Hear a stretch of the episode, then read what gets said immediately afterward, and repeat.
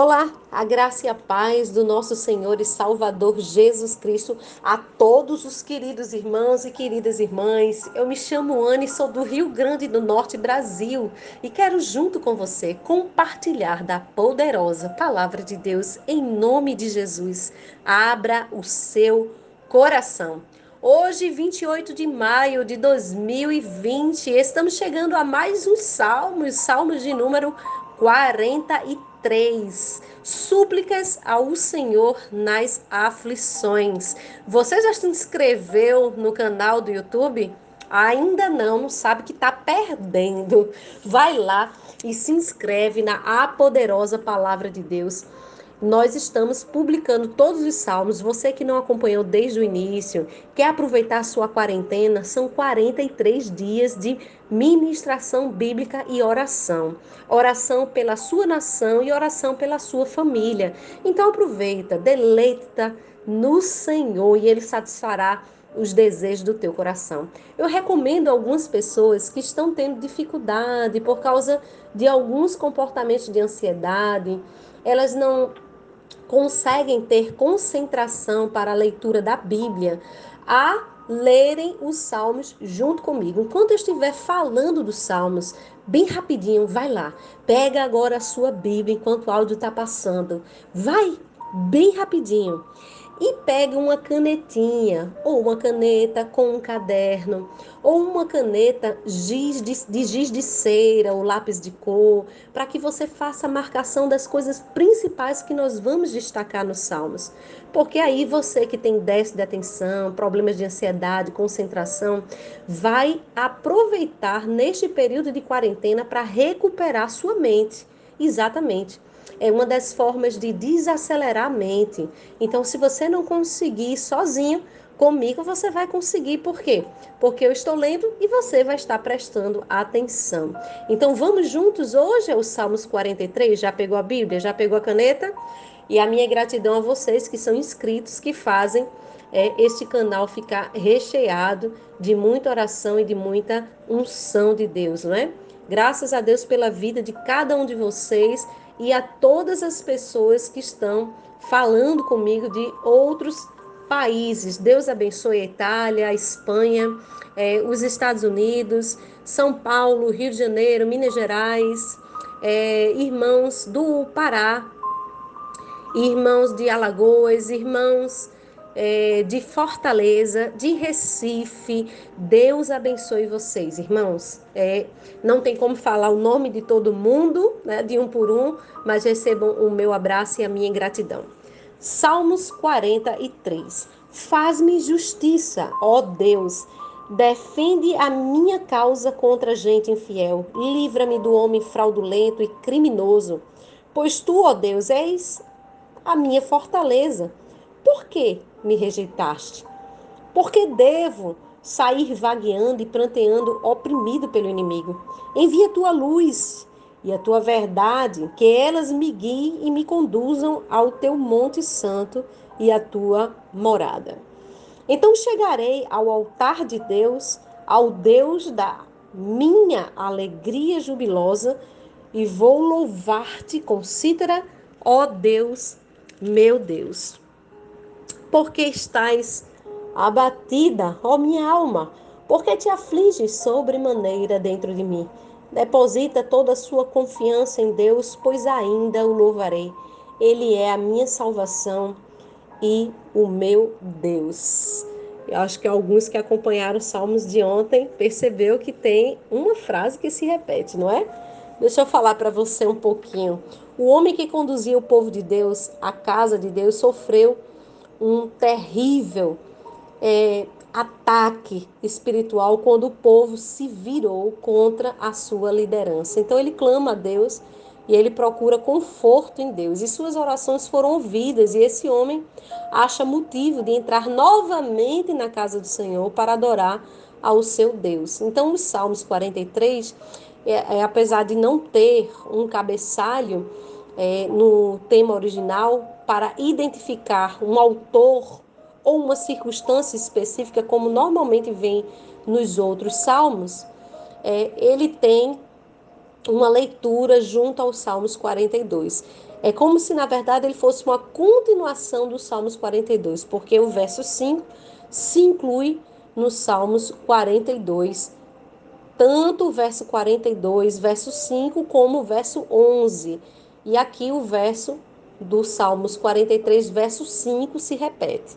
Então você pode conferir lá na sua Bíblia e vai ver no salmo anterior, versos 5 e 11 se repete aqui neste salmo. Então, como nós observamos no estudo do verso 42, dos Salmos 42, me desculpe, lido ontem, as palavras foram dos filhos de Corá, lembra? E descreve bem os pensamentos de Davi durante o conflito do seu filho rebelde chamado Absalão. A primeira estrofe descreve a angústia de um rei que estava atormentado por palavras dos seus adversários que procuravam pôr em dúvida a sua fé. A segunda continua as lamentações do líder de Israel, mas em um tom um pouco mais positivo para reconhecer sua comunhão com o seu Senhor. E a terceira parte mostra sua confiança de um desfecho favorável da situação, terminando com a sua intenção de entrar na presença de Deus para lhe adorar. Então, o protagonista aqui dos Salmos provavelmente é dos Salmos 43 era Davi.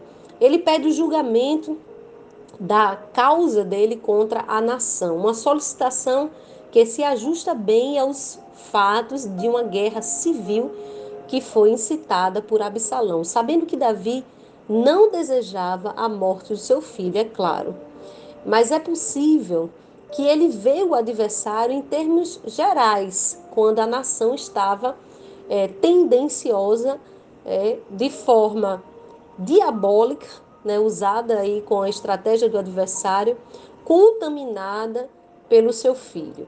Então, você pode é, acompanhar essa passagem bíblica lá em 2 Samuel 18, 5, se você tiver interesse de se aprofundar. A demora na justiça de Deus apresentou uma dificuldade para o salmista, como apresenta uma dificuldade para todos nós. É, e muitas outras questões nós podemos citar que a justiça de Deus nem sempre vem da forma como nós esperamos e no tempo que nós esperamos. Então o salmista ele pergunta: por que me rejeita? É o que acontece com muito de nós quando nós é, entendemos que Deus não está agindo conforme nós queríamos, do jeito que nós queríamos, nem no tempo que nós queríamos. Então o salmista ele pergunta: por que eu hei de andar me lamentando sobre a opressão dos meus inimigos? Na verdade, é uma pergunta que ele faz, mas nós não devemos andar é, debaixo da opressão de um inimigo. Espírito opressor é um espírito. E nós podemos repreender e expulsá-lo.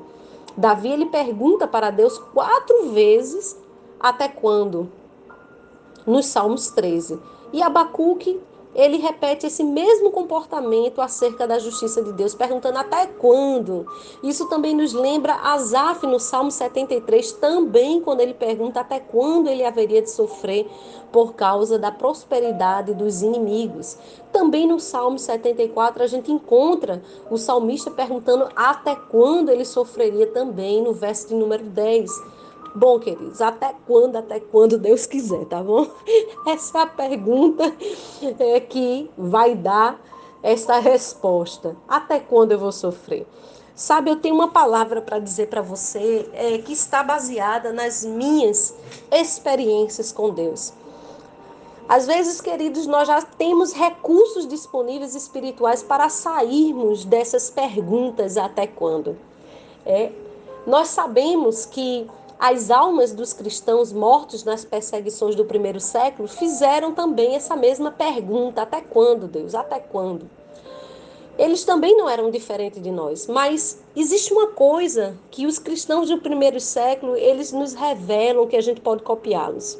Eles tinham posicionamento na palavra, eles faziam jejum, oração em concordância com toda a igreja, e eles verdadeiramente buscavam o Espírito Santo. Irmãos, quando nós buscamos o Espírito Santo, temos o revestimento de poder. Quando nós nos posicionamos na palavra, conseguimos resistir ao diabo. E quando nós é, jejuamos, estamos mortificando a carne, fortalecendo o espírito para lidar com níveis de batalhas espirituais maiores. Então, o salmista, ele aqui no verso 3 e 4 vai dizer: envia a tua luz. Essa é a parte que eu destaco, se você puder grifar na sua Bíblia, quando ele diz: envia a tua luz e a tua verdade. Irmãos, porque às vezes o diabo tenta nos confundir, tenta cegar o nosso entendimento e ele diz: que isso daqui, que elas me guiem, me conduzam ao teu santo monte. Como no caso de Davi, no caso de Abacuque, de Asaf e dos cristãos da igreja primitiva.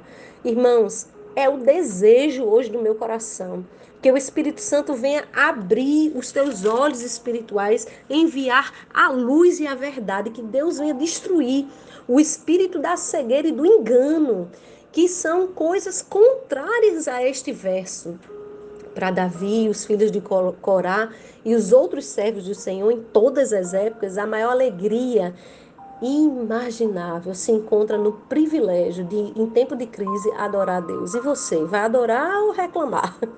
O ponto não foi a autopreservação, e sim o cumprimento de um propósito. Como diz o apóstolo Paulo, que eu cumpra e cumpra com alegria o ministério que recebi do Senhor. Então, existem muitas pessoas que estão com esse senso de autopreservação e que às vezes colocam a sua própria felicidade acima de um cumprimento de um propósito divino. Você está preparado para morrer? está preparado para dar a sua vida como o apóstolo Paulo se entregou a Jesus a um ponto de dizer: Não vivo mais eu, mas Cristo em mim. Quando Davi ele sobreviveu à ameaça de Absalão e dos seus conspiradores, as promessas de Deus sobreviveram a tudo que ele passou. Ele só precisava lidar com o jugo da opressão. Na verdade, ele nem tinha o um entendimento de que aquilo era uma ação maligna, diabólica. Esse entendimento só surgiu no Novo Testamento a partir de Cristo e hoje nós temos essa revelação. É, o diabo, praticamente nas Sagradas Escrituras, no, no Antigo Testamento, ele não aparecia com o nome de diabo, de Satanás. Mas a nossa luta sempre foi contra ele, não contra o ser humano. O nome de Davi foi lembrado, é lembrado até hoje e Deus ainda exaltou ao rei por causa da sua obediência e da sua fidelidade. Eu quero orar por você para que Deus venha libertar você, venha tirar você das garras de pessoas cruéis e que você continue se santificando ao Senhor e crendo que, independente do, da pergunta até quando, você precisa lutar, repreender exaustos espirituais que estão guerreando contra a sua vida e dar fim, a tudo isso no mundo espiritual. Afinal de contas, você já sabe como vencer. Peça a ajuda do Espírito Santo. Não espere necessariamente Deus no sentido de descer do céu e repreender os seus inimigos. Você já tem autoridade, ele te concedeu para que você fizesse isso. Amém? Vamos orar. Em nome do Senhor Jesus.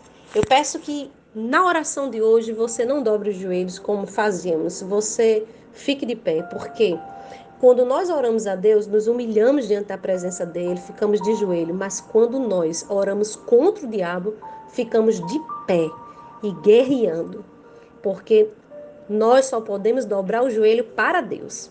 Então fique de pé hoje, em nome de Jesus. Pai, nós queremos agora orar, Senhor Queremos agora orar, Senhor, e queremos agora guerrear, Pai, queremos agora batalhar, Pai, suplicando ao Senhor por essas aflições e dificuldades, Pai, que nós viemos enfrentando ao longo desses dias, Pai.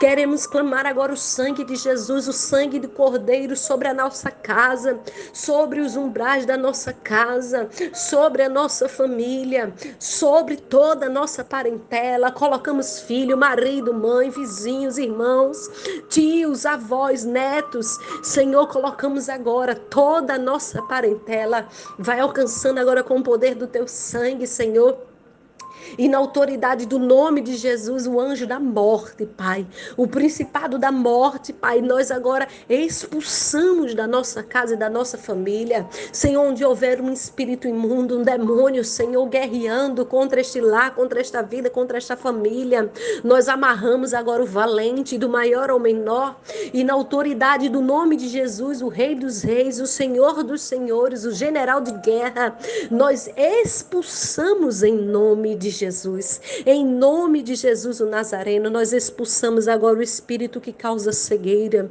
o espírito da mentira sobre a nossa casa, sobre o nosso lar, sobre a vida dos nossos, que aprisiona os nossos. Expulsamos na autoridade que há no nome de Jesus. Pedimos que o Espírito Santo nos guie a toda a verdade. Venha com a sua luz, venha com a tua verdade, Espírito de Deus. Ilumina agora o nosso entendimento. Traz agora a tua palavra, que é a verdade, consola, exorta, edifica nosso coração, Senhor, e a nossa vida espiritual. Vai tocando agora em cada área, Pai. área profissional, área financeira, Senhor. Ó Deus, área familiar, área sentimental. Toca, Pai, visita cada uma dessas áreas. Na autoridade que há no teu santo e glorioso nome, causas na justiça.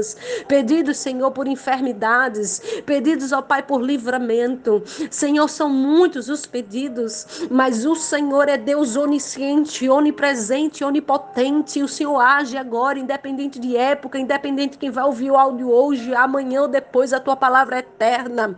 A oração não tem prazo de validade.